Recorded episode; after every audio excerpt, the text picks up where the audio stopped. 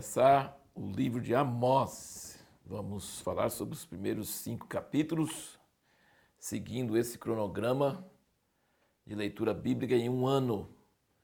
Você lê a parte correspondente a cada dia e depois assiste o vídeo para complementar e interagir com seus pensamentos, meditações sobre a palavra de Deus. O Amós não era sacerdote, Amós era um pastor de ovelhas. Impressionante a genialidade de Deus que ele pode usar pessoas de profissões tão diferentes, com vocabulário diferente, com estilo de escrever diferente, ilustrações diferentes por causa do meio em que vivem, e, no entanto, a sua palavra sai exatamente correta, mesmo com todas essas variações. Deus é um gênio, realmente. Sua palavra, no conteúdo, no impacto, não perde nada se for falado por um pastor de ovelhas ou por um sacerdote, por alguém muito culto ou por alguém com a profissão que não precisa usar tanto ah, pensamentos complicados, filosóficos, teológicos. Como pastor de ovelhas, nós notamos, você pode notar na leitura de hoje que Amós gosta muito de falar de Deus como leão, Veja aqui, por exemplo, no capítulo 1, versículo 2, ele diz: Disse ele, o Senhor brama de Sião e de Jerusalém faz ouvir a sua voz. No capítulo 3, versículo 4, ele diz: Bramirá o leão no bosque sem que tenha presa? Fará ouvir a sua voz e o leão novo no seu covil, se nada tiver apanhado? Versículo 8: Bramiu o leão, quem não temerá? Falou o Senhor Deus, quem não profetizará? E versículo 12: Assim diz o Senhor, como o pastor livra da boca do leão as duas pernas, um pedacinho da orelha, assim serão livrados os filhos de Israel que habitam em Samaria, junto com o canto do leito e um pedaço da cama. E o capítulo 5, versículo 19, é como se um homem fugisse de diante de um leão e se encontrasse com ele o urso, como se encontrando em casa, encostasse a mão à parede e mordesse uma cobra.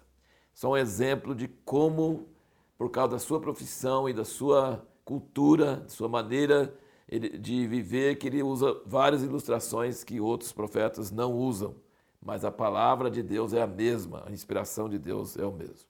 E aí ele mostra nos primeiros capítulos que o juízo sobre as outras nações é por vários motivos, mas o juízo sobre Israel e sobre Judá é diferente, porque abandonaram a lei de Deus e quebraram a aliança com Deus e oprimiram os pobres. E é interessante ver no capítulo 2, versículo 7, ele diz: Piso a cabeça dos pobres no pó da terra, perverto o caminho dos mansos. Um homem e seu pai entram a mesma moça, assim profanando o meu santo nome. Mostra que a imoralidade sexual profana o nome de Deus, faz joga o nome de Deus no pó.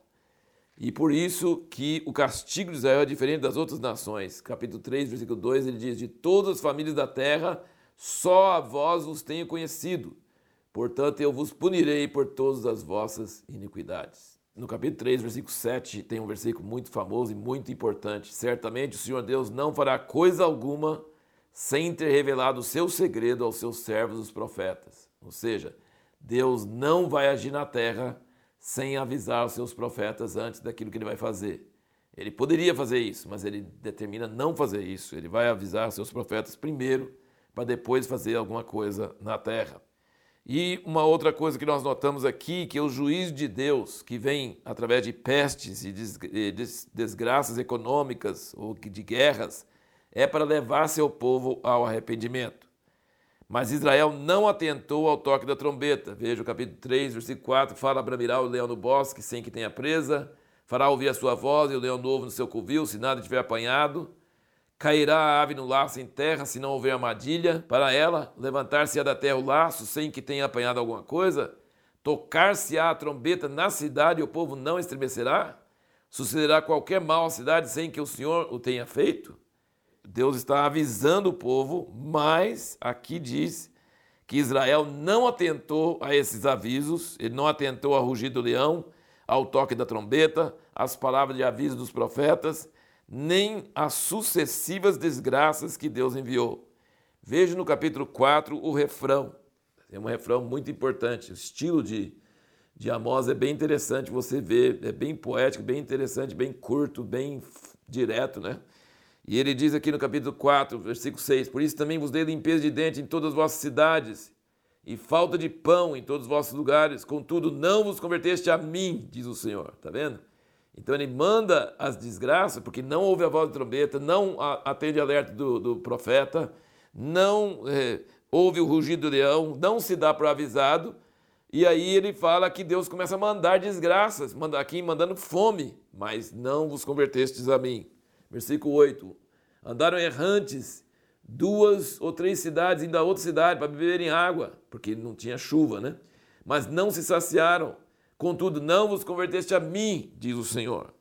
Versículo 9: Feri-vos com crestamento e ferrugem, a multidão das vossas hortas, das vossas vinhas, das vossas figueiras e das vossas oliveiras foi devorada pela locusta, contudo não vos converteste a mim, diz o Senhor. Versículo 10: Enviei a peste contra vós, a maneira do Egito, vossos jovens matei a espada, vossos cavalos deixei levar preso.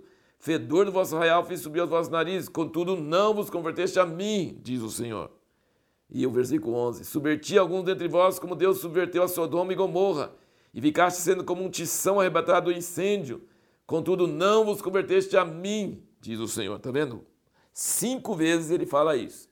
Então, a nossa pergunta no último vídeo foi: qual o objetivo principal que Deus quer atingir pelo ministério do profeta? Ele quer que o profeta toque a trombeta, que a palavra do profeta seja tão claro que alerte o povo, chama o povo ao arrependimento e com esse arrependimento, que o juízo de Deus não venha, aquele juízo que o profeta está avisando que vem, não viria se o povo se arrependesse. Então, o ministério principal do profeta é alertar o povo sobre o perigo que estão correndo por causa do estilo de vida deles. É isso que é o ministério principal do profeta. E aí ele diz aqui que depois de todas essas coisas e não adiantou nada, no versículo 12 ele diz: Portanto, assim te farei, ó Israel, e porque isso te farei, prepara-te, ó Israel, para te encontrares com teu Deus, que significa que todas as outras coisas são menores. O maior perigo que existe é encontrar com Deus. Se Deus está com raiva e você encontrar com Deus com raiva, é a pior coisa. Você não vai querer isso de jeito nenhum. Sabe? Já que vocês não ouviram nenhuma dessas outras pragas e fomes e falta de chuva e peste e como Sodoma e Gomorra, essas coisas todas, é, não, não adiantou, então você vai encontrar comigo. E aí é terrível.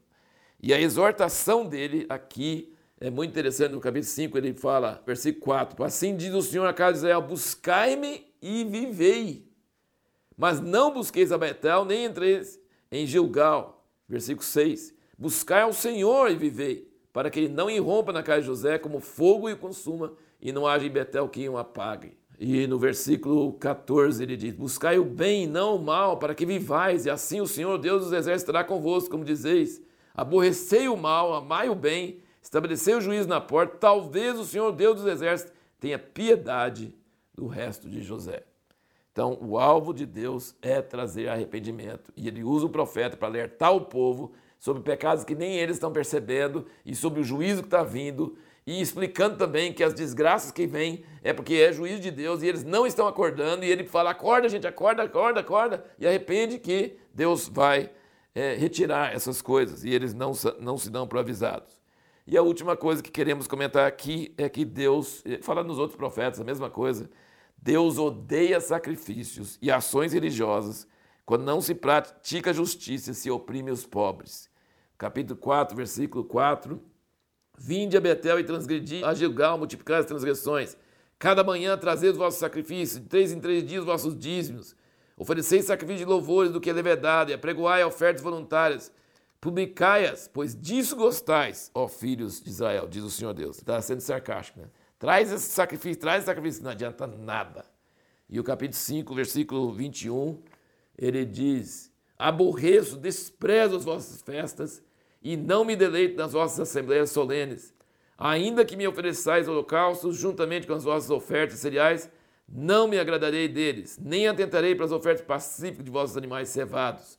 Afaste de mim o estrépito dos seus cânticos, porque não ouvirei as melodias das suas liras. Corra, porém, a justiça como as águas e a retidão como ribeiro perene. Então Deus não gosta de sacrifício nem de ações religiosas se não tem justiça e se não tem cuidado com os pobres. Deus acha abominável. A pergunta que nós vamos fazer no próximo vídeo é: o fato de ser povo especial escolhido de Deus, pode nos proteger do seu juízo?